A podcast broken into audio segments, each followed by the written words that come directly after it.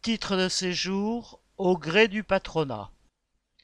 Comme l'indiquent les chiffres publiés le 26 janvier par le ministère de l'Intérieur, le nombre de premiers titres de séjour délivrés en 2022 a augmenté de 17,2% par rapport à 2021. Loin des fantasmes relayés entre autres par le journal Le Figaro, qui a titré que la France était, citation, débordée par la pression migratoire, Ces chiffres reflètent une vieille réalité. Le niveau de l'immigration est dicté par le patronat en fonction de ses besoins de main-d'œuvre.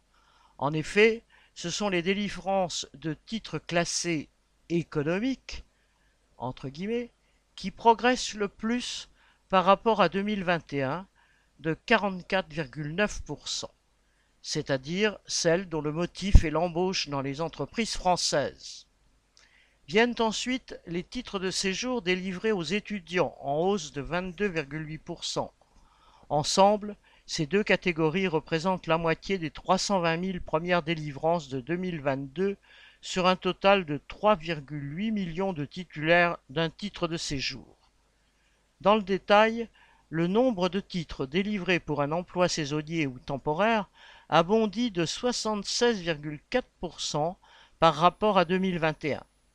À l'opposé, ceux délivrés pour raisons familiales et humanitaires sont stables, évoluant respectivement de plus 4,6% et de moins 0,3%.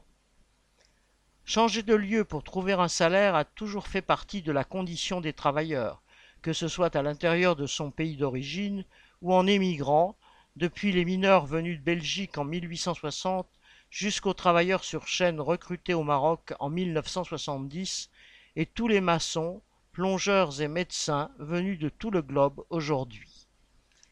C'est après la publication de ces statistiques que le gouvernement lance son nouveau projet de loi immigration. Déjà bien avant sa présentation en Conseil des ministres le 1er février, il avait annoncé que cette loi créerait un titre de séjour pour les travailleurs sans papier employés dans les secteurs tels que l'hôtellerie ou la restauration. Cette nouvelle disposition satisfait le syndicat patronal de ces secteurs. Elle représente une attaque supplémentaire contre une partie des immigrés en rendant plus difficile l'obtention d'un titre de séjour.